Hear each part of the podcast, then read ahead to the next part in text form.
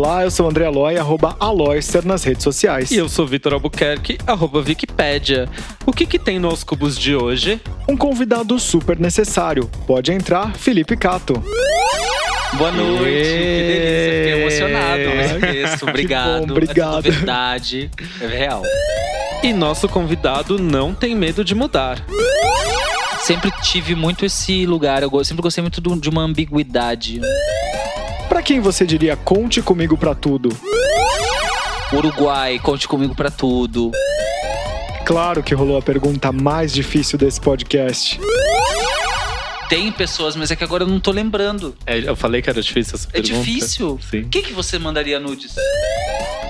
O podcast Aos Cubos está em todas as plataformas digitais. Às terças tem a pré-estreia na Rádio Sens, às três e meia da tarde. Para ouvir, acesse aoscubos.com barra rádio um pouco antes de começar a transmissão. Às quartas estreia no Spotify, Deezer, Google Podcasts, iTunes e SoundCloud.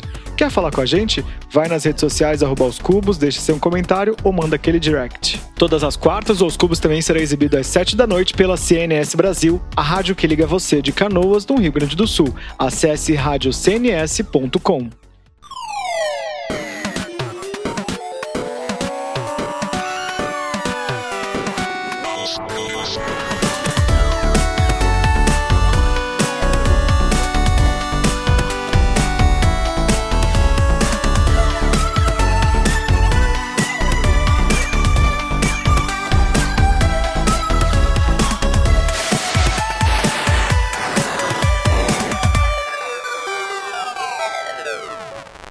Nosso convidado de hoje se denomina nas redes sociais como latino, com um pouquinho de drama e notadamente um superstar. Quando não está com seu microfone, violão ou bandeirola em punho, está com a sua catuaba, seu celular ou sua água de coco à beira-mar. Surge no palco como um raio, um arco de luz ou uma forte torrente, uma chuva que a gente quer se banhar, deleitar ou viver no mesmo país. Ele engatou nossos corações com seus últimos trabalhos e está de volta aqui hoje para contar quais são seus próximos rumos. Seja bem-vindo, Felipe Cato. Boa noite, que delícia, fiquei emocionado com esse texto. Que Obrigado. bom, obrigado. É tudo verdade, é real. Que bom, que bom. Seja bem-vindo depois de dois anos, quase. Nossa, faz tempo, né? Mas foi tão legal aquele dia. A gente ama muito o teu programa. é um Nossa, dos eu que amo a gente também. mais gosta. Foi demais, gente. Foi, muito tipo, uma maravilhoso. grande A gente foi de cachorros de peruca a é, Xuxa- é, Super Xuxa contra o Baixo Astral, lembra? Foi mara. Eu, aliás, revi Super Xuxa. Aliás, estou vestido com a própria roupa da Xuxa hoje. Assistam nos stories. Tô com uma jaqueta branca maravilhosa de franjas. Maravilhoso. Vocês sabiam que nos anos 80, eu ouvi isso num podcast. nos anos 80, a Xuxa foi eleita como a pessoa mais mal vestida do Brasil por dois anos seguidos. Pessoa sem Nossa. visão, né? Muito sem visão. Isso nos leva a crer que muitas vezes as pessoas são julgadas e, na verdade, elas estão à frente dos tempos delas. Eu Dos te- acho. Do tempo delas. Eu acho que a gente tem que fazer uma edição especial Xuxa Menegal, porque eu tenho muito a dizer sobre Xuxa, aliás. Quero mandar um grande beijo pra Xuxa. Ela tá arrasando muito, Xuxa, ultimamente, nos Muito, né? posts, nos posicionamentos, nos looks. Acho que ela tá virando. é, não virando, porque ela sempre foi uma mulher incrível. Mas é isso, né? As pessoas acho que têm uma visão tão preconceituosa. Quando a gente tá dentro da, da cultura, a gente não consegue ver exatamente o que tá acontecendo. Mas a Xuxa é uma mulher incrível, né? Se a gente for ver a trajetória dela, é uma sobrevivente de milhares de abusos. A Xuxa é uma mulher que foi abusada desde o início e, e não só abusada, como é, ridicularizada quando ela foi a público falar disso. E isso me deixou, eu lembro que eu fiquei muito é, chateado de ver isso. E hoje tá aí incrível, né? Com essa super atitude, uma mulher incrível, super à frente do seu tempo e uma mulher do seu tempo de hoje, super engajada, adoro. Super atual, né, eu acho. Eu acho que é, é isso, né? Um, é um belo deboche ao machismo, a Xuxa. Uma mulher que mostrou o que veio, assim. Fico Maravilhosa. feliz por ela ser um ícone pra gente. Concordo plenamente. Só pra não deixar de dar a fonte, foi do podcast Sim de Bicha que eu peguei essa informação, a última edição deles, que é sobre moda. Alguma coisa assim. Gente, os melhores looks eram os da Xuxa, gente. Não tem igual. Não tem mesmo. Por falar então em citação, vamos começar então o Atenta. O que, que você trouxe para falar pra gente? O que, que você tem visto, lido, ouvido que pode compartilhar com a gente? Olha, muitas coisas. Primeira coisa que eu amo é ficar bem louca de noite, tipo, antes de dormir, ficar vendo desenho animado. Então, eu vou recomendar Tuca and Birdie na Netflix, que é demais. Aquela, aquele desenho lombra, assim, hilário. Incrível e também super feminista. Eu acho que é o, o tema pra gente, né, ficar cada vez mais olhando para esse tipo de, de conteúdo. E eu adorei, assim. E eu, eu também amei é, a temporada nova de The Away. Achei incrível, achei uma loucura. Ah, eu preciso ver. Eu tô Nossa, com preguiça, é mas tá todo mundo falando que é tão incrível. É incrível. É que demorou muito entre uma temporada e outra. Eu odeio quando isso acontece. Mas é que essa menina que escreveu aqui, a atriz que faz, a Brit Sim. Marlin, ela é, é roteirista e produtora, acho. É muito trabalho pra uma é pessoa muito trabalho. só, né? E ainda mais que assim, o The Way é uma parada muito profunda. O conteúdo é muito profundo. Não é uma coisa que tu consegue escrever sem muita pesquisa, assim. Acho que ela teve que fazer muita pesquisa pra fazer essa segunda temporada e superou, acho, a primeira. Até porque quando ela produziu a primeira temporada, ela quis fazer um final é, que fechasse um ciclo pro caso de não ser renovada. Então, Uhum. ela teve que correr atrás de tudo isso depois que foi renovada. E uma coisa que eu ouvi dizer é que teve mais verba na segunda Sim. temporada, a produção tá Muito- melhor, né? É muito linda. A primeira temporada é muito boa também, é incrível e eu acho que ela se fecha em si. Eu nem imaginava que ia ter uma segunda temporada. Até me pegou meio de surpresa, porque rolou um boato de que ela tinha dado uma surtada. Porque, claro, né, fica. É uma pesquisa de uma mitologia muito. Muito profunda ali, que pode dar um nó na cabeça da pessoa que abre a caixa de Pandora. Isso é comum. e Pesado, ela deu né? uma surtadinha aí, pelo que eu entendi. Fofoca, né, gente? Pode estar falando merda. Bastidores. Mas aí voltou aí, conseguiu dar conta do recado, porque o- a mensagem da série é muito bem fundamentada. Ela é muito bem fundamentada no- nas teorias do ocultismo, ela é muito bem é, fundamentada na- nas questões do hermetismo, em todas as filosofias, então realmente deve dar um trabalhão. Mas tá incrível, vale muito a pena ver. Ouvido, o que, que você tem ouvido de bom? Eu ando ouvindo. Sabe o que que eu voltei a ouvir? Porque eu só ouço música antiga, né? Eu sou tipo uma. Eu não, não consumo músicas novas. Não, mentira. Vou recomendar, então. De uma mana incrível, Rico Dalassan lançou uma música linda chamada Braille. Uma coisa absurda, assim. Que e o música clipe é bonito linda. também, né? Eu não vi o clipe. Não viu? É bonitinho, assim. É é ele num galpão, assim, e vai passando tinta e tal. É bem, bem legal. Ah, eu amei a música, eu achei a letra linda e tô ouvindo muito o primeiro CD da Miss Kitty também. Clássico dos anos 2000, de quando eu era nova. Maravilhoso. Tem mais alguma coisa que queira compartilhar no Atenta? Ai, olha, o Delírio do Poder, acho que esse é o nome do livro da Márcia Tiburi que eu tô lendo, que é muito bom também. Delírio do Poder. É incrível, fala sobre as psicoses, como é que é? Ah, Não é psicose que ela fala. É o delírio mesmo, né? Tipo, o- a viagem toda sobre os tempos que a gente tá vivendo de uma forma também muito bem fundamentada, de uma perspectiva extremamente inteligente e, e férica, assim, sabe? Que a Márcia é uma. Ela é brava, e eu gosto disso. E ela aponta muitas soluções interessantes, então, interessante. O Delírio do Poder, da Márcia Tiburi. Acho que esse é o nome. Márcia Tiburi procura poder, vai é isso aí. Vitor Albuquerque, o que, que você pode compartilhar no Atenta de hoje? Olha, minha indicação de hoje é um pouco inusitada, né? Falando aí de coisa antiga, hoje eu vou indicar uma. É uma espécie de animação, né? Porque é um programa de bonecos. Família Dinossauro, de 1991, acho, a primeira temporada. Passa na Band de vez em quando. Passa Não, na é, Band é do, é do Viva. Olha, mas eu já vi na Band, É, gente, zapeando de, de canal aí. Possivelmente passa ainda na, na, na Band. Passa no Viva, tem no Viva do lado da NET. Globoplay. Do, é, enfim, do, Globo, do Globoplay, da NET, do, da Vivo, enfim. Todos esses serviços de streaming aí que tem os canais Globo. Por que estou recomendando Família Dinossauro? Porque é uma série dos anos 90 do Michael Jacobs que tem temáticas totalmente atuais. Se você for assistir um episódio, tu fica besta, sabe? Você fica idiota. Tem as trabalhador coisas- explorado. Tem o trabalhador explorado, tem a filha Feminista. feminista. que quer trabalhar, tem a criança mimada que domina a família, tem questão das diferenças das espécies, onde eles tratam o racismo, tem a questão dos privilégios e o final da família dinossauro é uma das coisas mais tristes que existe. Não sei Eu se vocês já vi. assistiram o episódio final. Eu já vi. Eu, eu, cho- eu choro quando eu vejo aquele é muito episódio. triste. Sim, eu não vou comentar a respeito pra não dar spoiler aqueles, né? Pra quem tiver Mas tem no YouTube, eu procurar. acho, né? Tem no YouTube, tem em vários, várias mídias. Eu acabei lembrando quando você falou de animação que eu tava assim, ai meu Deus, o que, que eu dou no Atenta essa semana? Que eu tava sem inspiração. Mas aí eu lembrei de Família Dinossauro, você que nunca assistiu, você que nasceu depois dos anos 2000 e não sabe nem o que, que é, procure. A minha indicação do Atenta vai reafirmar duas indicações que você já fez aqui nesse podcast, que é Bonding, que em português se chama Amizade Dolorida, da Netflix. E assim, estou apaixonado, já quero novos episódios. São pequenos episódios de 15 minutos. Dois amigos adolesc- eh, da adolescência que se reencontram num- numa vida adulta ali, um pouquinho logo depois, né, da faculdade, e ele vira assistente de uma dominatrix. E aí todas as coisas acontecem, é muito divertido. Eu estou apaixonado pelo, pelo casal. E Special com o Ryan O'Connell, assim, que é maravilhoso. O Victor já falou aqui há duas semanas. É, eu tô, de verdade, assim, eu falo, meu Deus, Netflix. Special eu falei na semana passada e Bonding eu falei há duas é, nas duas últimas com a Camila Frenda. Exato. E, não, sério, eu tô muito maravilhado com essas duas indicações. Muito obrigado. Eu fiz a lição de casa, assisti. e é muito rapidinho, né? E além... RT. RT. E além desses, eu queria. Uh, eu sou muito fã do Lúcio Ribeiro. Eu acho que eu sou muito grato também pelo fato. De, eu sou muito apaixonado por música desde sempre. E ele era o, minha grande inspiração ali nos anos 2006, 2005. E ele era o cara, referência para todo mundo que gostava de música e gostava de música indie, que as pessoas torciam o nariz. E ele fez uma participação em outro podcast chamado Vamos Falar sobre Música, no episódio de número 39, que fala. É, o nome do episódio é Fofocas do Indie com Lúcio Ribeiro. Hum. E aí ele fala várias coisas que aconteceram na carreira dele quando ele conheceu o Arctic Monkeys. Ele fez uma entrevista, na verdade, com, com Alex Turner, quando na verdade não era uma entrevista. Ele encontrou com ele num show de uma outra pessoa, mas ele transformou aquilo num texto. E eu achei incrível, eu achei bárbaro. E aí eu fui atrás desse texto. E de fato era uma conversa informal mas que você.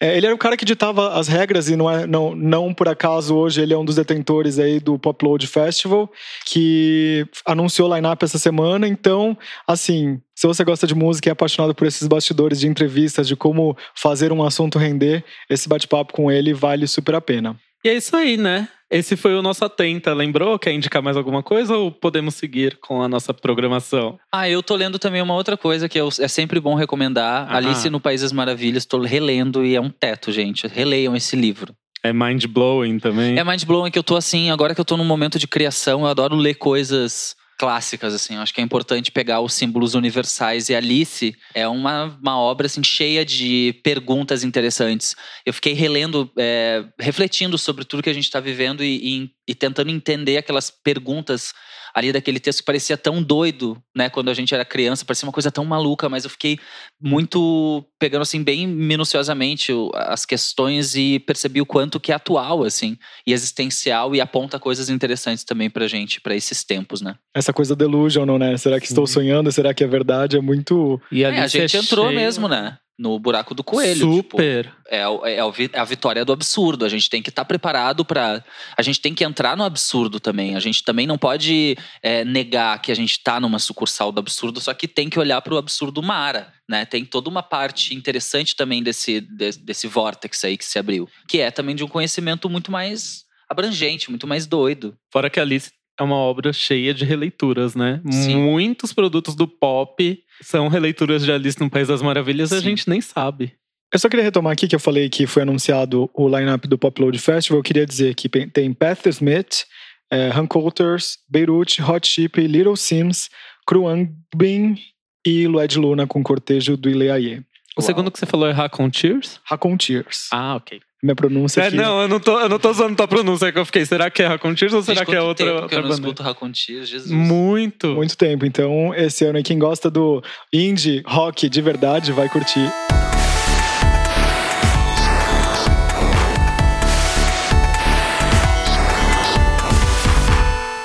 Vamos falar então do topo dos charts. Começar agora, a gente vai fazer um novo modelo que é apresentar e aí todo mundo dá a sua opinião. Pode ser assim? Uhum, concordo. Então vamos lá. É o topo do charts essa semana. Acho que não dá para ficar de fora, não dá para se isentar sobre as manifestações no Brasil inteiro contra os cortes nas universidades e também contra a reforma da previdência, né? A gente viu muita gente indo para rua, mas não, ninguém foi lá e contou. Os números da Polícia Federal nunca são, nunca batem com o que é a real. Mas há um número que diz que um milhão e meio de pessoas foram para as ruas em todo o Brasil, todas as capitais, em um total de pelo menos 200 cidades partiu de um movimento de esquerda e também das centrais sindicais.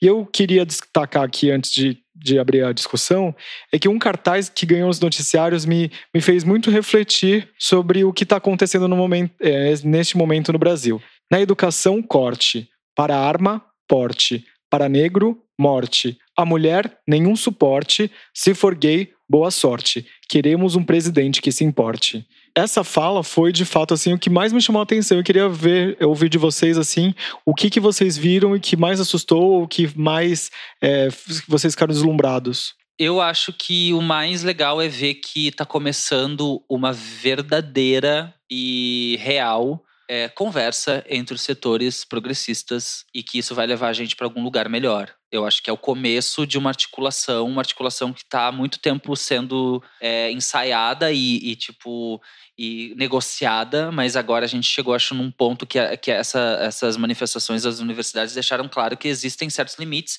que extrapolam a questão do concordar ou discordar dos pormenores. Né? Eu acho que até na eleição a gente teve muito, perdeu muito tempo nessa discussão dos pormenores e, e foi isso que um dos grandes problemas, né? A gente não chegou a um acordo contra o inimigo, porque antes da gente resolver as nossas questões né, dignas a gente precisa ter as questões para poder reivindicar. Pra, né? É, porque agora a gente está sem nenhum direito, né? Basicamente. E aí um dado também que me chamou a atenção que são cinco meses de mandato e na história da República desde 89 nunca um presidente atraiu tanta gente às ruas é, num protesto com tão pouco tempo de cargo, né? Então as pessoas já estão fazendo essa reflexão em tão pouco tempo. Eu acho que as pessoas elegeram esse cara por um desejo absoluto de morte mesmo, sabia? Eu acho assim, confesso para vocês que a minha visão é que o inconsciente coletivo do Brasil Brasil escolheu apertar o botão mesmo e destruir tudo. Eu acho que existe uma coisa assim de uma, um consenso sobre essa destruição e que a gente está num processo que precisa, a gente precisa encarar que a gente não vai sair dessa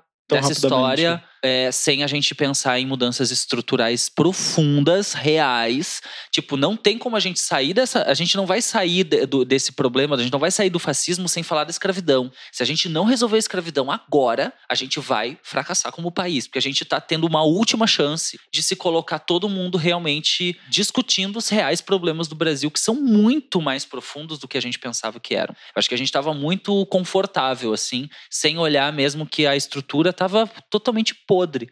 Então acho que as pessoas inconscientemente colocaram mesmo um, um, uma figura ali que fosse o alvo desse ódio todo que pudesse também proporcionar essa morte do Brasil. E que a gente está vendo isso assim muito claramente, assim, sabe? É, é, de dar medo, mas o que me dá mais medo não é o, o, o terror. O que me dá mais medo é a possibilidade desse terror ter sido em vão em relação a isso, sabe? Tipo, da, do pensamento e o, o que mais me assusta é que nesse inconsciente existem pessoas ainda que estão tão afundadas, afogadas nesse inconsciente que você falou, Cato, que elas não admitem que o que está acontecendo é bizarro. E elas ficam numa argumentação que me preocupa se as pessoas estão beirando algum tipo de demência, algum tipo de cegueira, ou se eu vivo num universo muito paralelo de virar e falar assim: ah, mas durante o, o governo Dilma não teve manifestação pela educação e teve cortes. Teve manifestação também. Não teve manifestação desse tamanho, porque também não teve um anúncio de um corte desse tamanho Sim. e com um rombo desse tamanho na educação. E as pessoas estão indo pra rua mesmo. Tava precisando ter um motivo mais forte uhum. Para esse levante. E esse motivo chegou muito mais rápido do que eu imaginava. A água sim, bateu na bunda, sim. né? Essa é a verdadeira expressão. E o presidente Bolsonaro falou é, que antes de saber ali do, do vulto das manifestações, abre aspas. A maioria ali é militante, não tem nada na cabeça. Se perguntar sete vezes oito, não sabe. Se perguntar a fórmula da água, não sabe. Não sabe nada. São uns idiotas úteis, uns imbecis que estão sendo utilizados como massa de manobra de uma minoria espertalhona. Ele tava em Dallas, não tava nem no Brasil, né? Tipo, é um cara. Não, é, Ai, ele tá lá nossa, no Texas. Tipo, e assim. Foi lá é... fazer a íntima com o Bush, levou a porta na cara, ficou lá batendo palminho, ó. Tô aqui. Adorei essa história, gente. Nem o Bush quer receber esse cara, mano. Não, o cara. Nem o cara do prêmio, é mentira. É, e, ele falou, o cara do prêmio falou que ele se convidou, né? Citação dele: Brasil e Estados Unidos acima de tudo. Brasil acima de todos. Alguém explica eu não entendi, não eu tô Estados confusa. Unidos e Brasil e todos. Ai, não dá. Vamos pro Boron, na verdade, que esse daqui, não sei o que é o Boron, Se a gente né? começar a pirar ne, ne, nesse assunto, a gente vai fazer um podcast só de teoria da conspiração governamental. É, não, não. Eu quero apresentar aqui o Boron da semana, que é a versão brasileira de Shallow, com Paula Fernandes e Luan Santana. Nem saiu ainda, ela nem gravou, mas já causou tanta coisa, uma repercussão tão negativa. E eu vi um meme assim maravilhoso que é, a sigla LGBT significa Lady Gaga barre essa versão de Shallow com Paula Fernandes que tá tosca. Mano, e tem um print rolando no Twitter que eu não sei se é verdadeiro, porque eu não achei no Twitter oficial dela, com ela dando um repost do Neymar Neymar. Olha, Chernobyl, né? Tá todo mundo postando esse, esse, é, esse feat da Paula Fernandes com o Lua Santana como Chernobyl. E o repost tem como seria a letra. Não sei se é real, gente, mas é. Diga o que te fez sentir saudade, bote um ponto final. Colhe de uma vez nossas metades, juntos e shallow now. Juntos e shallow now. eu queria entender, eu queria, eu queria realmente entender. O B-Charts até postou assim. A dinâmica poética disso. Dos mesmos criadores de A Gente Veio Heavy Fun. Paula Fernandes divulga trecho da versão brasileira de Shallow. Nossa, não faz sentido. Eu fico me perguntando, será que ela acha que vai ganhar o Grammy? Ou será que ela acha que vai ganhar o Oscar ou será que foi? No, no Instagram isso daqui? Vou até dar uma fuçada no Instagram dela pra ver se tem essa letrinha lá. É, tá no Instagram dela. Repost Neymar Júnior. Gente, será que ela ainda fez uma ação de marketing junto com o Neymar Júnior pra divulgar? Gente, Chernobyl. Não, é, no repost do Neymar não tem a, a letra. Tem, tem a letra em inglês da música e ela fez repost, um repost fake do Neymar Júnior e escreveu a letra. Foi ela, não foi nem ele que escreveu. A letra tá oficial aí, tá nas juntos, redes oficiais. Juntos dela, e Shallow Now. Juntos e Shallow Now. Ela quer ser meme, só pode, não, né? Mas por que, que, tem a ver juntos e Shallow Now? Shallow é raso. E assim, gente. É outra palavra. É, não é isso. Eu não Ai, tenho não nada contra sentido. a Paula Fernandes, sabe? Tipo, ela, ela é uma, uma pessoa ok, mas, mano, pra que fazer isso? Por que, que não fez a frase toda em inglês? Sim. Por que, que ela We're não fez como ela gravou? Shallow. Não, pronto. Por que, que ela não fez como ela gravou da outra vez lá com a Taylor Swift?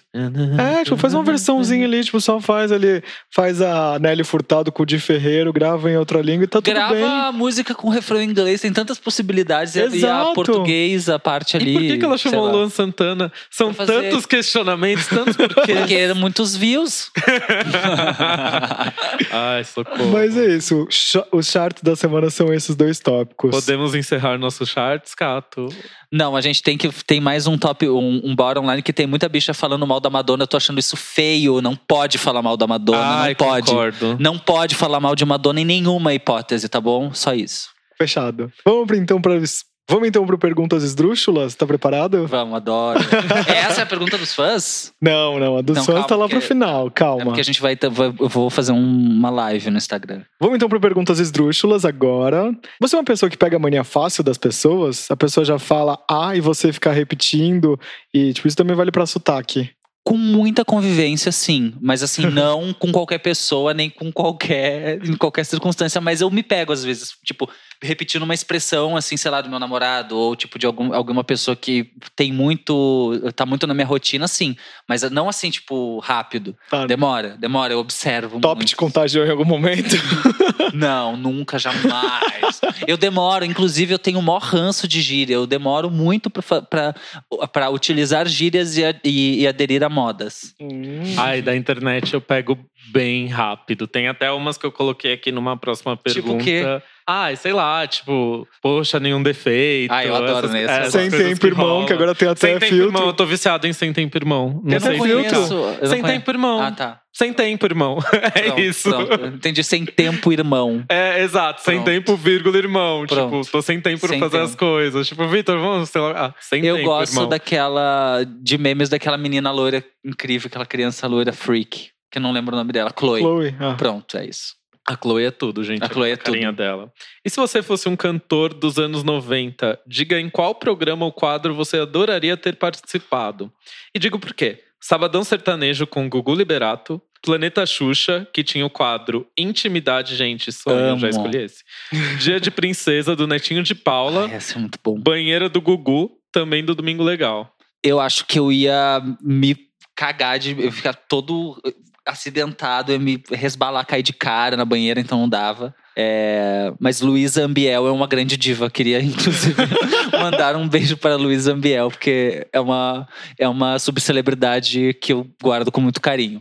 É, eu acho que o quadro da Xuxa, Intimidade, né? Dar uma chorada, queria olhar nos olhos de Xuxa e chorar e contar para ela tudo o que eu passei estar num sofá de oncinha sentado na frente da lenda. Não, e, e, mais, porque assim, a minha, o meu grande teto com Xuxa, eu quero contar pra ela, que o meu sonho era poder usar as roupas da Xuxa e ter as bonecas da Xuxa. Então isso foi o grande sofrimento da minha vida, não ser a Xuxa quando eu era criança. Então era um terror mesmo. Você e já- você era baixinho da Xuxa? Eu era obcecado pela Xuxa. Eu queria muito ser a Xuxa quando eu era criança. Tanto é que eu tô aqui, ó, de branco. Você sabe que a primeira palavra que eu falei na vida foi Xuxa, né? Sério. É sério, eu tinha gravado isso, minha mãe tinha gravado isso e eu, como um bom comunicador que sou, logo criança com meu primeiro gradiente, desgravei isso. Xuxa. A Xuxa. primeira palavra. Era isso. Você é adepto das figurinhas do WhatsApp? Não. Não? Nem, tipo, eu tô entrando nesse universo agora. Não, não entrei. Vai passar a fase, eu já não, não ligo pra ela. Ah, as Ah. pessoas estão cada vez mais obcecadas, eu acho que em algum. Apesar que você tá fugindo do WhatsApp, esse que é o problema. Eu né? tô num momento que assim, eu não aguento mais olhar a rede social, eu tô achando um saco, não aguento ver a hora que isso passe. Eu quero que isso mude de uma vez. Tô achando um saco. Chega acho de rede cafona, social. Acho uma, uma bosta. E é isso. Mas já fizeram alguma sua? Já, mandaram pra você? imagina, já fizeram várias. São E ótimas. você riu. Ó, a tua cara, Eu você riu. Odeio, mas se Não, fizer minha, eu não, gosto. mas é engraçado, entendeu? Eu acho divertido, mas eu não. Ah, eu não, não sei. Eu, eu gosto de GIFs. Gosto de GIFs. Eu mas eu só gosto de GIFs da Cher. Olha, Eu só assim, ah, eu quero falar alguma coisa com GIF, eu boto lá, Cher. Aí o que tiver da Cher eu Tem mando. gifs ótimos da Cher. É maravilhoso. E da Sailor Moon também, eu gosto de GIFs da Sailor Moon. e qual que é o seu preferido dessas todas? Da Cher e da, da Sailor Moon? O GIF preferido? Ah, eu acho que tem muita Cher fazendo uma coisa assim, tipo, bitch, assim, sabe? Eu sei qual é Estalando o dedo. Eu amo fazendo uma cabecinha assim, que me define em muitos momentos. É um coringa. Eu uso como um coringa. Se eu tô feliz, eu uso esse. Se eu tô triste, eu uso esse. O meu favorito da Cher é o que ela dá o rolling eyes, assim. Tipo, Ah, dá esse uma é rolada de olho pra cima. Perfeito, me define aquele. Nossa, eu amo muito. Bom, você falou que você gosta de GIFs, então a gente fez uma pergunta baseada em frases célebres de GIFs da Gretchen. Uhum. Amo, a pergunta é a Gretchen. seguinte: a gente vai dar lugares no mundo e você vai ter que responder. Conte comigo pra tudo, totalmente sem defeitos ou tá podre. Pode jogar fora. Tá bom. Conte comigo, comigo pra tudo, sem defeitos. Totalmente sem defeitos? É, ou sem defeitos. sem defeitos ou. Tá podre, Tá pode podre, jogar jo- fora. Tá podre, pode jogar É fora. um gif que a Gretchen tá com uma panela assim na fazenda e tá levando pra pia, assim, aí aparece escrito tá podre, pode jogar fora. aí, sei lá, a galera posta alguma coisa de alguém que foi lixo na internet, aí vem a imagem, tá podre, pode jogar fora. Tá ótimo, vamos lá. Estados Unidos. Tá podre, pode jogar fora. Mas eu gosto, dos- eu gosto muito dos Estados Unidos. Vamos só fazer uma coisa assim. Eu tenho muitos amigos lá, eu morei lá. Eu acho massa, tem muita gente que eu adoro lá. Tem muitas coisas legais, mas no contexto do que a gente tá vivendo hoje enquanto sociedade, tá podre, pode jogar fora. Rússia. Tá podre, pode jogar fora. França. Conte comigo pra tudo. eu fui pra Paris agora, bicho. Tipo, eu tô assim, ó, conte, Paris, conte comigo pra tudo. Mas França também, olha, todo o, toda a Europa, Estados Unidos e todos esses. Na verdade, essa galera precisa se retratar esse, esse século. Eles precisam se retratar, gente. Eles, eles só são ricos porque eles são colonizadores. Assim, ó, países europeus só tem aquele monte de dinheiro com aquele território minúsculo só porque eles exploram outro- outros países. Então, assim, ó, é questionável. Na verdade, eu acho que a gente precisa cada vez mais enaltecer a nossa própria cultura e, tipo, ser um pouco, ter um pouco mais de autoestima mesmo com a nossa bizarrice. Mesmo com a nossa bizarrice, eu acho que, assim, somos um país em construção. Antes da gente vir pra América Latina e América Central, tem mais um país europeu que eu vou perguntar aqui. Inglaterra. Tá podre, pode jogar fora. viu? A sociedade ocidental capitalista toda tá podre, pode jogar fora. Salvo, sei lá, Uruguai, conte comigo pra tudo. Venezuela. Olha, Venezuela É mais complexo, é, mais muito mais complexo. É um mix de todas as opções. coisas. Porque eu, eu acho que Conte Comigo pra Tudo é um país muito carente, muito explorado há muitos anos, né? E realmente tem sérios problemas. Eu acho que a gente não pode. Até essa discussão mais. que as pessoas levam isso muito pra coisa pessoal, eu acho que é uma coisa dos tempos. A gente precisa ser mais empático. Empático com as questões de. de- Humanitárias, né? humanitárias mesmo, acho que são, somos vítimas. A gente está num papel agora vivendo uma tragédia coletiva e a Venezuela também está vivendo uma, uma tragédia coletiva foda. Cuba. Conte comigo pra tudo com aquela música, praias e pessoas incríveis. Cuba é, é foda, Cuba é luxo. Colômbia. Olha, Colômbia é pode jogar fora também, porque são bem fascistas, né? Brasil. O Brasil, olha, depende do Brasil. Tem dois Brasis, né? Tem o Brasil e tem o Brasil com, com Brasil com Z e U, Brasil. Brasil com S. O Brasil com S, conte comigo para tudo para sempre. O Brasil com o Brasil termina com U em minúsculas. É, esse Brasil aí, né, garranchado, garranchado, escrito errado, tosco. Esse Brasil aí é tá podre, tá, pode jogar fora, viu? E o terceiro Brasil escrito com Z. Esse Brasil, ele é, ele precisa ser absolutamente eliminado, assim, porque é o Brasil que não se olha, né? O Brasil que não entendeu que a gente não pode ter um modelo de desenvolvimento baseado em coisas velhas do século 20, 19, 18, 17, 16. A gente está chegando, eu fico louco com essa história, porque a gente está começando o século XXI e a gente é muito ainda, muito refém de todas as ideologias, ideias e teorias do século XX, que já passou, isso é velho. Existe outra demanda, a gente está vivendo uma sociedade completamente diferente. Então, assim, eu acho que a gente precisa, o Brasil, escrito da forma que for, eu acho que o Brasil verdadeiro precisa entender que essa loucura, eu acho que a gente é um país tão civilizado, mas tão civilizado, mas tão maravilhoso que a gente não está numa guerra civil ainda. Que a gente deveria já estar tá se degolando na rua, pelada, tocando fogo Dracarys. Sim. A gente já devia ser Dracarys, entendeu? O Brasil já acabou, gente. Eu não sei quanto tempo mais a gente vai ter de sobrevida econômica, por exemplo. Diante de tudo que a gente está vendo e dessas escolhas neoliberais, quanto tempo vai durar o Brasil? Então, assim, se a gente não entender que o nosso modelo de progresso tem que ser diferente, sem nenhum tipo de polaridade, é uma nova coisa, né? Que é tecnológica, que é inclusiva, que é miscigenada, que é de soluções é, inventivas, não sei. Esse Brasil conte comigo para tudo eternamente, porque eu acho que é o grande babado. A gente vai ensinar o mundo, eu acho, como se se supera a crise do capitalismo, porque eu acho que o Brasil de certa forma é, sempre foi tão é, mambembe que a gente já estava lá na frente e não sabia. Hoje eu fico olhando, a gente percebe até na estética, né? na estética da moda, do, dos costumes, da cultura. O que, que vai ser a estética do futuro se não é o Brasil? Todos os lugares do mundo hoje a gente está vivendo um, uma realidade. O Brasil ele é o epicentro cultural do mundo. Não é mais os Estados Unidos e não é mais a Europa. A gente tem hoje é, dentro dessa estética da tosqueira que é, de certa forma, o novo dadaísmo e a nova quebra de paradigmas para tudo que vai vir esteticamente a partir de agora, no século XXI, vai passar por essa desconstrução. E a gente tá hoje, tipo, meme da Gretchen é uma questão global, não é uma questão cultural brasileira. Eu iria um pouquinho além. Não só o Brasil tá no epicentro, nesse epicentro cultural, mas a América Latina como um Exatamente. todo, né? Essa invasão, e a África também. A África, a exportação dos artistas latinos, J Balvin fazendo show é, no Glastonbury, Sim. e a exportação da Anitta, enfim enfim, vários artistas. Da Pablo. Da Pablo, da Pablo Rosalia, gigante, é. da Caliutes e esses artistas latinos que estão fazendo um pop novo, digamos assim, que estão e de altíssima, de altíssima qualidade. qualidade. Isso é York, é, que vem buscar na América Latina uh, o seu produtor. Então, a gente tem produtos da cultura exportando e que são importantes também, né? É que o Brasil, por ser assim, tem toda a questão da América Latina como um mercado gigante, claro, por causa da língua, mas o Brasil, especialmente pela questão estética, tá mais no futuro. a, a latinidade já é o presente do mundo. O, a tosqueira brasileira é o próximo o próximo nível. É o próximo nível da. É, é, o próximo. É o Pokémon mais. É o pós-punk, entendeu? Eu acho que a gente vai vir com uma coisa do Brasil completamente distópica e. E é um momento doida, em que o mundo está. É, assim, o mundo está ficando exausto da estética euro, eurocentrista tá começando a não ter mais é, base para isso. Não, tipo, as pessoas estão acabou. cansadas, exaustas. As pessoas estética. querem, tipo, é outra coisa. Exatamente. E você não falou nenhum país totalmente sem defeitos.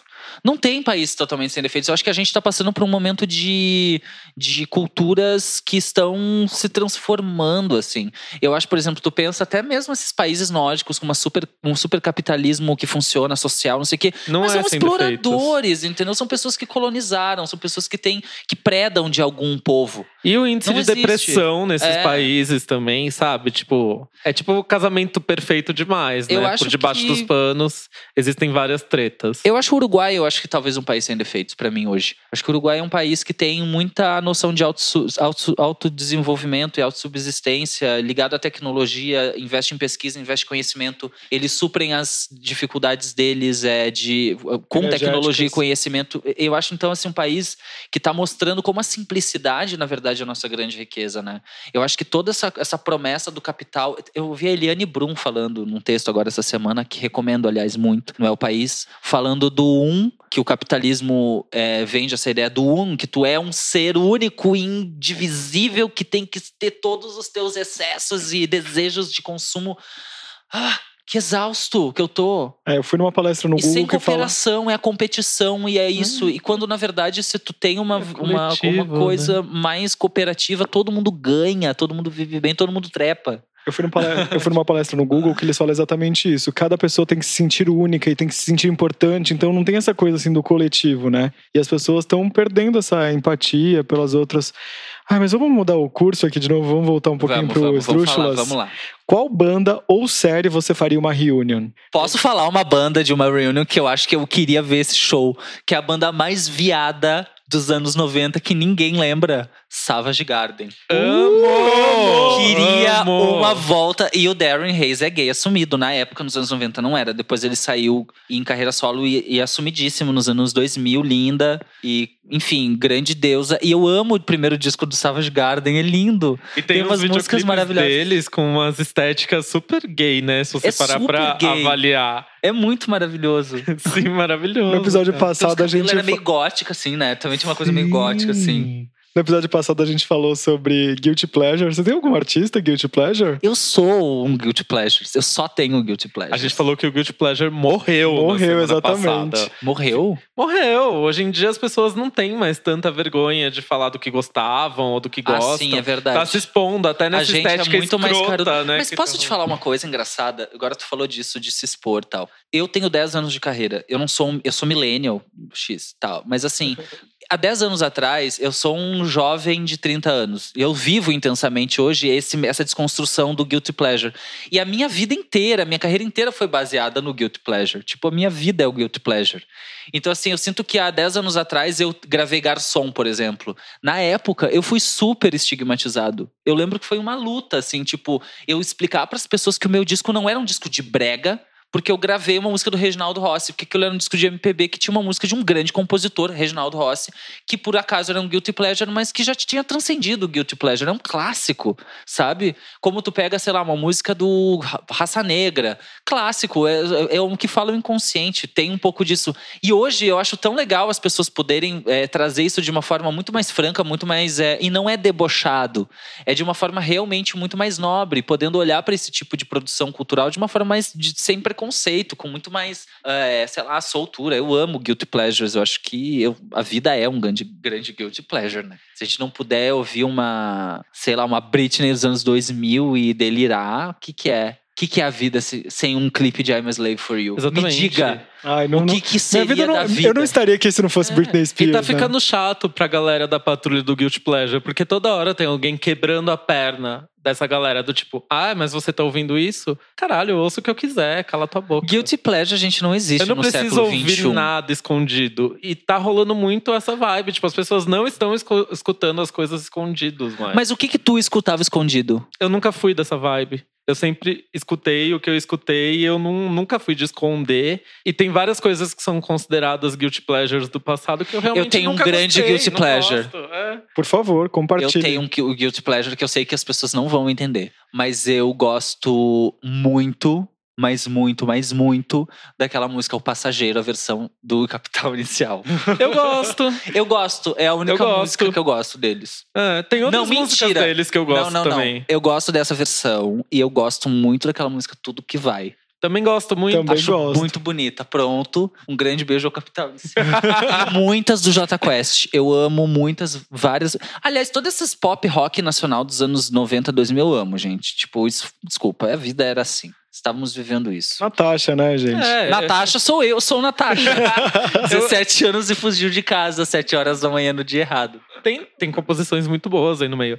Eu gostava, ainda gosto, só tenho meus problemas com o Jota Quest por causa daquele Rogério Flauzino mala, né? Mas tirando isso, tem músicas clássicas, né? Eu, eu tenho um guilty pleasure atual, assim, a gente eu acabei nem lembrando disso na- no programa passado, que é, na verdade, o sertanejo, né? Eu gosto muito de Você sertanejo. falou disso no programa passado, não falou Ai. que você gosta de sertanejo? É, mas Tu eu gosta não... de sertanejo ou tu gosta daqueles, tipo, de todos, inclusive daquelas duplas que tu não sabe quem é? Não, também não exagera. Não, ele gosta dupla de tipo Deep Web. é- Não, não, eu gosto Que é muito. feminejo. É legal Feminejo, eu gosto feminejo- muito. Tudo. Gente, É. eu amo Marília Mas Mendonça. feminejo tá liberado, não tem problema gostar do feminejo. É, então, Não, e- mas Lua Santana tá liberado? Acho que não tá, meu Guilty Pleasure. Ah, É, então eu gosto. não- tem uma não- música. eu acho que falar que Santana. gosta do Vitor Clay é guilty pleasure, eu não gosto. Vitor Clay eu não conheço. Não, eu tenho uma música chamada Ele não é Vingança do Luan Santana que é maravilhosa. Como é que é o nome? Vingança. O Aloy sempre Ah, é? gostou do Luan Santana, Nossa, tá? me mostra, eu Ele tá gosto. se passando aqui, mas sempre que o Luan Santana Não, lançava então uma música, ele falava agora. assim: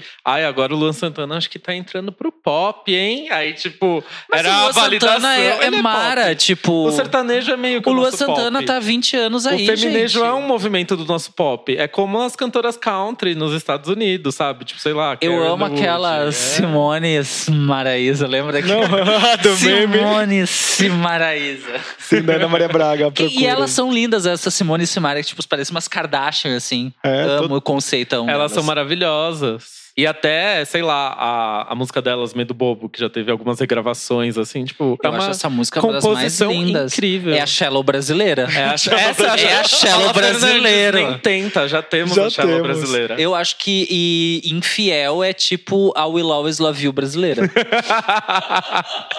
Cara. Não, eu acho que, que Marília Mendonça, sério, esses dias eu, eu tava ouvindo no, no Uber um, um. Eu tava tocando X lá. Aí eu vi um- uma dupla dessas aí, sei lá. Deep Web, que eu não sei quem é, com featuring Marília Mendonça, o nome é Cancela o Sentimento. Eu fiquei louca. Ah, eu Cancela sei o que música é nem eu sei que música é essa. com essa música. Já ouvi no Uber. Eu fiquei obcecado, bota cancela o sentimento. O nome é uma dupla que eu não sei quem é. Desculpa, sertanejos, vocês são muito ricos para que eu possa, que para que eu tenha que saber quem vocês são, entendeu? Tudo bem, mas eu não sei quem são esses sertanejos aí, mas sei que tem Marília Mendonça cantando Cancela o Sentimento, amo. Na boa, isso. Vai ter muito. Eu vejo muito feminejo será cantado no Municipal do Rio de- com mulheres vestidas de longo e flores no cabelo. As lágrimas e aplaudidas de pé. Tem uma música que eu amo, que é a notificação preferida, que é do Zé Neto e Cristiano, que eles são lá de Rio Preto, de onde minha família é. E assim, cara, é assim, tipo, é poesia Tem moderna. suas raízes. Me manda essa música. Essa aqui foi a música mais ouvida, se eu não me engano, no ano passado, assim, no, foi até o primeiro lugar do Caldeirão do, de Ouro, lá do, do Luciano Huck. Enfim, vamos voltar aqui, voltar de Vamos novo pra sair de pauta. Chernobyl, voltar pra pauta. Com quem você tiraria uma selfie? É muita dúvida pra mim, gente. Sabe com quem que eu tiraria uma selfie? Com Tilda Swinton. Ela é tudo. Ela é, É. maravilhosa, né? Mas assim, tinha que estar com uma boa luz. A tipo gente essa. empresta o É. light do Aos Cubos. Não é. E não, vocês não mereciam uma selfie, vocês mereciam uma foto produzida em estúdio com um look bafo. Com pra acho. Vanity Fair, né? Eu amo aquelas coisas que eu elas acho uma da coisa Vanity nessa Fair. pegada, assim. Eu, eu Ou pintaria lá, o meu pra- cabelo, eu cortaria o meu cabelo pra tirar uma foto. Tiraria Ou por uma revista mais moderna, sei lá, tipo nylon, sabe? Tipo uma coisa assim. É, mais- eu Gay queria fazer um editorial da Dazed Beauty com Tilda Swinton. Nossa. Vamos fazer essa, esse editorial. Vamos fazer acontecer a louca. Com batom no dente, sabe? E lente de contato branca. Agora a pergunta mais difícil de todo esse programa: com qual mega celebridade você trocaria nudes? É, é com quem você quer essa pessoa. Aí eu não sei, eu tô, só fico pensando na Cher. ah! Cher. Eu sou uma pessoa que eu fico pensando assim. Com quem você trocaria nudes com a Cher? é porque assim, eu não tô pensando em nenhum macho assim, de verdade. Intimidade. Não, mas é sério, acha. tipo, e aí, Cher, como é que tá o teu cocô? Sabe? Tipo, uma amiga assim. Eu Olha, Cher, tu a acha que eu tô bonita assim, nua? Aí eu falo assim: acho, Felipe, acho que você está linda nua. Olha, você acha que eu estou linda nua? Acho, Cher. Aí eu já que consigo esse- imaginar vocês. já consigo imaginar vocês com roupões, assim, hobbies de seda, Nuas branco, e nuas. fazendo tratamentos de beleza. Ai, maravilhoso. Bonitas de pele. É, exatamente. Não, mas assim, eu pensando em quem um trocar nudes, uma pessoa assim, Pensando famosa. no tesão. Ai, gente, eu não sei dizer quem que me dá tesão de série, dessas coisas. Sabe quem? Deixa eu pensar no Game of Thrones. Difícil, gente, sério. Eu tô muito. Eu vou pensar depois eu O respondo. dragão, né? Que- Não, não é isso, não é isso. Eu não sou essa. Eu, eu tenho. Tenho pessoas, mas é que agora eu não tô lembrando. É, eu falei que era difícil essa É pergunta. difícil. Sim. Quem que você mandaria nudes? Me inspire, porque eu quero saber, assim. Deixa eu pensar, nem eu agora. agora não meu Então é difícil, gente. Mandem aí. Vamos pedir para as pessoas mandarem aqui no, no, no. Sei lá. Bota aí no perfil do Os Cubos, tipo, pra saber pra quem que as pessoas querem mandar nudes. Ah, todo mundo quer mandar, sei lá, pra Ryan Gosling. Eu não quero mandar nude pro Ryan Gosling. Caguei pra ele. Ele é lindo. Ai, sei quem é. Já sei quem, já sei quem. Aham. Mas ele é, ele é um cara que ele, eu acho ele muito sexy, porque ele é bonito e feio, aquele Adam, não sei o quê. Adam Driver, não é? Esse, esse Sim. cara é muito Ele é gostoso. muito gostoso. Eu acho Mas então, gostoso. ele é feio Mas ele é gostoso porque ele é feio. Mas ele é muito explicar. talentoso ao mesmo tempo. Eu gosto disso. Ele é um, tem um cara de doido. Gosto. É, ele tem uma energia. assim, Vincent né? Galo. Faz tempo que a gente não faz essa pergunta aqui, mas vamos retomar, eu acho que é importante. Tem alguma coisa que tem te irritado ultimamente que você não aguenta mais responder? Não, eu acho que eu tô me tornando uma pessoa até mais paciente, assim, com as coisas. Não Aí tem a Olga nada. tá ajudando, né? Nossa, eu comecei agora não, mas eu acho que a, a vida tá me ajudando a ser um pouco menos impaciente com as, com, a- com as perguntas repetitivas, assim. Não, mas não tem nada, assim, que me, me incomode, não, assim. E no que, que você tá trabalhando agora? Disco, EP, single, tem novidade? Eu tô trabalhando em compor. Assim, eu tô com uma ideia de gravar, né? Eu sempre. Eu gosto de disco, não adianta. Eu gosto de single também. Eu acho que o disco tem uma, uma consistência estética que eu adoro como artista, né? Eu sempre gosto de mergulhar no universo e trazer esse universo para as pessoas. E eu acho que o disco ele, ele é mais completo, né? Quando tu consegue pensar na coisa um pouco mais junto, assim, acho que fica com, uma, com um resultado mais interessante. Mas aí eu tô agora, tipo, compondo muito. Eu quero muito lançar um disco ano que vem. Eu tô compondo para isso. Eu espero, não vou fazer promessas. Os fãs estão esperando, hein? Nossa, eu também tô esperando. Eu quero e tô trabalhando para isso. Então, se der tudo certo, em 2020 vai ter disco novo. Yes. Mas depende muito do, do, do material mesmo, né? Eu acho que mais importante do que pensar nos prazos é pensar no que a gente tá dizendo. Quando eu tiver música para entregar, a gente canta e entrega pra galera, né? E você tem clipe novo que você pode falar já? Então tem clipe no dia 28 de maio agora, daqui a duas semanas, né? Vai estrear no meu no canal não, no meu canal não, no canal do Videoclippers, que é um projeto super legal, que tá fazendo agora uma série, uma temporada de vários clipes de bandas independentes. Um casal super legal que faz juntos, é só os dois. É um plano sequência, um negócio super na na, na guerrilha, mas aí já teve é, clipe do Carne Doce, do Plutão Já Foi Planeta, agora nessa temporada saiu também do Jingle Bells, que é uma banda lá do sul. E aí vai ter Bruna Mendes também, de Goiânia, e agora vai ter o meu, que é o, o clipe de 1 Nota 1. Então fiquem ligados nas, redes aí que a partir da semana que vem eu vou começar a avisar. E agora as perguntas dos fãs, né? pois é, várias pessoas mandaram perguntas pra gente. O arroba Malu Lincoln. Felipe, em todos esses anos de carreira, qual foi o seu show que mais te marcou? Nossa, foram muitos, assim. Eu acho que, graças a Deus, eu não. são poucos os. Eu acho que eu nunca saí do palco com a sensação de, de que não foi um show legal, assim, de ter me decepcionado. Acho que, no mínimo, eu me divirto sempre. Mas tem alguns shows, acho que são emblemáticos, assim. Eu acho que um show que eu fiz é, em 2016, em Belo Horizonte, com a orquestra de, do estado e com o coral do estado, que foi um- com as minhas músicas, acho que foi uma coisa muito muito forte pra mim ouvir as minhas músicas tocadas com orquestra e cantar diante daquela orquestra foi uma, um momento de muita emoção ali. Eu me senti absolutamente pleno como artista. Foi foda. Arroba Masquepiegas quer saber se você tem alguma pessoa que te acompanha desde o início da carreira, é, seja te auxiliando, trabalhando com você. Tem gente que trabalha há muitos anos comigo, assim, a maioria da minha equipe trabalha comigo há muitos anos, né? Mas eu mudei várias vezes de equipe, assim. Não tem ninguém agora que trabalhe comigo desde o início, mas que, mas que trabalha bastante tempo, assim. Do início mesmo eu tenho fãs antiquíssimos que me seguem. Então acho que o meu elo de ligação com esse início de carreira é mais através de vários fãs que são hoje quase como se fossem da família, assim. Então a gente tem uma ligação muito próxima. E quando sai o feat com o Johnny Hooker, ela também quer saber. Nossa, o, o feat com o Johnny Hooker eu não vejo a hora de fazer, porque a gente tá se prometendo e vai fazer isso muito real oficial. É porque eu e o Johnny a gente gravou e lançou disco ao mesmo tempo. Ele tá terminando a turnê dele. Eu também tô aqui na função com muito show e fazendo. E eu, esse ano, na verdade, eu tenho, eu faço 10 anos de carreira e tô organizando um, um show especial para comemorar esses 10 anos de carreira. Então, não sei se eu vou conseguir fazer isso esse ano, mas eu queria muito tentar gravar isso esse ano ou no ano que vem com o Johnny, assim, acho que merece. A gente merece, a nossa amizade merece Era isso que eu ia falar, rola uma amizade, né? Rola muito, eu acho que a gente tem, eu e o Johnny, a gente é da, a gente é da mesma turma, a gente é da mesma Sim. geração. Eu gosto muito que o Johnny, ele é um cara que ele entende, a gente tem as mesmas referências, a gente entende é, da onde veio aquilo lá. Então a gente tem uma trajetória até muito parecida, a gente veio de um lugar muito parecido, né? Somos muito góticas dos anos 2000. É, tem muitas coisas em comum mesmo. Eu acho belíssimo como nossa trajetória tem esses pontos que unem a- e é um grande irmão. Tomara que a gente faça isso em, em breve. Mas a gente vai fazer pelo resto da vida. E acontece muito isso, né, com pessoas próximas. A gente aqui no Aos Cubos sofre com isso, de querer trazer algumas pessoas que são próximas da gente, que são amigos, e acaba adiando, porque aí traz aquela outra- outra pessoa e acaba fazendo uma parceria com algum outro, e aquele que é muito amigo vai adiando, vai adiando, vai adiando. Super comum essa procrastinação. E quais são os seus filmes favoritos e quais deles você acha que tem a ver com a sua música? É arroba Will Nigma, com Y. E O cinema tem mui- é muito importante pra minha música. Eu sou muito sinestésico, assim, me, me alimento muito de imagens, de, de outras coisas. É, eu, eu tenho muito, eu pesquiso muito fora da música. A música pra mim é onde tudo desemboca, assim.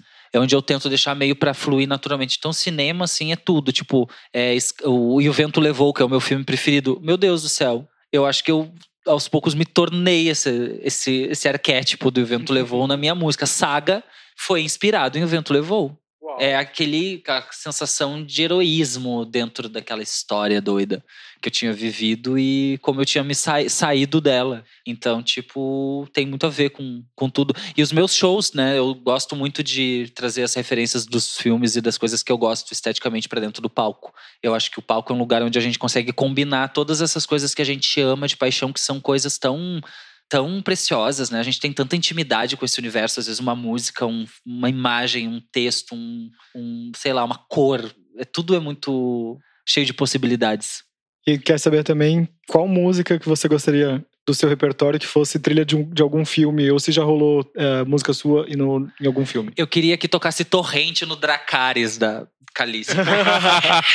Dracarys. O Daguito Rodrigues, ele quer saber se você vai voltar a compor mais como em fôlego num novo disco ou se você pretende gravar mais de outros compositores. Ele é meu namorado, gente, não, não vale. Ah! Fomos pegos nessa. Não, mas eu tô compondo, se eu vou voltar a compor, o Daguito perguntou. É porque ele sabe que eu tô compondo, então. Ah, então foi marmelada. Ele veio- ele veio- ele veio querer me marmelada, expor. Marmelada. Que Não, eu tô faça- compondo muito, eu tô compondo muito. E na verdade. Não vai dar DR se tirar a pergunta Imagina. dele. né? Vou, vou fazer, vou fazer de novo então aqui, ó. Faz você então o que você fez. O Dacto Rodrigues quer saber se você vai voltar a compor mais como em fôlego ou se vai gravar mais de outros como no disco Cato. Eu acho que as duas coisas. Eu tô compondo muito, mas depois que, assim, a minha safra de composição, nem sempre tudo entra no disco, né? É um processo, eu não tenho nem como saber o que, que vai entrar no disco ou não. Eu sempre tenho, tenho músicas que eu vou gravar sim, que eu já sei. Tem músicas que eu não conheço ainda, que eu tô esperando o universo me jogar no colo, né, de outros compositores e parcerias que ainda não surgiram. Então, assim, eu fiz muita coisa sozinho. Essa crise do Brasil e essa. Tudo que aconteceu com o Brasil me fez olhar muito pra dentro, assim. Eu fiquei muito focado em, em olhar pra dentro das minhas questões e tentar curar as minhas feridas e realmente, tipo, desistir do mundo, assim. E isso me trouxe pra um lugar de escrever muito. Tô escrevendo muito diário, escrevendo poema pra caramba. Então, naturalmente, eu tô criando muito. Agora, se o disco vai ter muito questão minha, depende, né? Só as melhores sobreviverão. Ele também quer saber Esse mesmo boy misterioso quer saber se vai ter show esse ano de 10 anos de carreira ou se vai ter CD acústico do Cato. Gente, o que aconteceu? Eu fiz, eu gravei, um, eu fiz um show acústico, até aproveito para avisar as pessoas. Eu fiz um show acústico no centro da Terra que foi super legal. Eu gravei o, o show. A gente até teve, tem as imagens e o, o, o áudio e tal. Eu confesso para vocês, eu falei que eu ia lançar. Não é que eu menti, é que a gente se enrolou aqui, teve certos problemas, algumas questões mais burocráticas, enfim, não conseguiu ainda colocar esse material ali.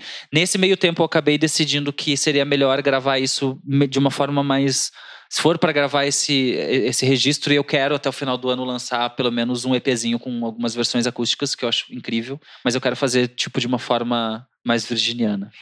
eu, sou muito, eu sou muito exigente. E sobre o show de 10 anos de carreira, vai ter, eu tô esperando ainda saber quando, como e onde e como será. É, vai acontecer um show sim de 10 anos de carreira, óbvio, porque eu tô fazendo 10 anos de carreira e não sou obrigado a não comemorar depois de tudo que eu passei. Você não sabe o que eu passei. depois de tudo que eu passei, eu não comemorar. 10 anos de carreira é tipo ridículo, né? É que nem ganhar o Oscar e não ir receber. Então, sim, Vai ter sim, vai ter tudo isso. Vão ser várias comemorações. É porque realmente eu tô com muito trabalho e eu tô realmente fazendo as coisas é, super artesanalmente e isso demora, demanda tempo e disposição e cérebro e tudo. Artista. Artista. Artista do povo, né, gente? A Mari Rosário, olha só, mandou pergunta pra gente. Ela é maravilhosa, esteve aqui semana passada. Ela quer saber como foi o processo de mudança do seu visual com o passar dos anos? Se o seu estilo mudou muito foi uma necessidade de palco ou algo mais pessoal? Na verdade, eu sou. Sempre fui muito andrógeno, assim, quando eu era mais adolescente sempre tive muito esse lugar. Eu sempre gostei muito de uma ambiguidade. Não, tudo que é muito referente aos polos masculino ou feminino, as duas coisas eu acho chato. Eu gosto de uma coisa que, para mim, a minha cabeça não me interessa nenhum dos dois extremos estéticos. Isso foi uma, uma, uma, uma descoberta que veio junto da minha autoestima, né? Eu, eu sempre fui uma pessoa muito, muito é, sofri muitos problemas de autoestima. Eu acho que isso foi um dos maiores desafios da minha vida. Mesmo eu sendo artista e já lançando disco e tendo que me expor, eu era o tipo de pessoa que eu nem me olhava em foto. Eu não gostava nem de olhar foto, nem guardo fotos. Eu não tenho fotos minhas.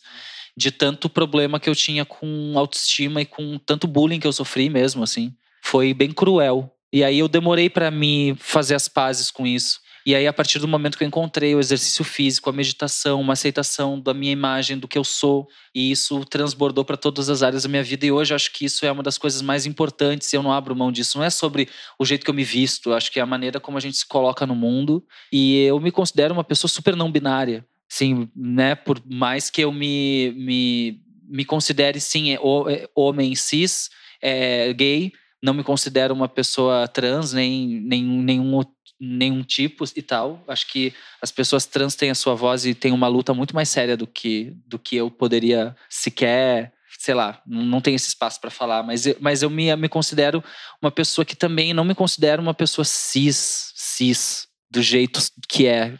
E eu acho que isso foi uma coisa que passou pela minha existência que para mim estava num lugar muito confortável que claro, o meu visual foi mudando à medida que eu me fui me sentindo mais livre para poder expressar o que eu realmente gosto como pessoa, as roupas que eu gosto de usar, o cabelo que eu gosto de usar, o jeito que eu gosto de me colocar no palco. Eu acho que tudo são escolhas de uma autodescoberta, assim, de cada vez me descolonizar mais e entender o que é do meu espírito e o que é meu e não o que é dos outros, o que é imposto.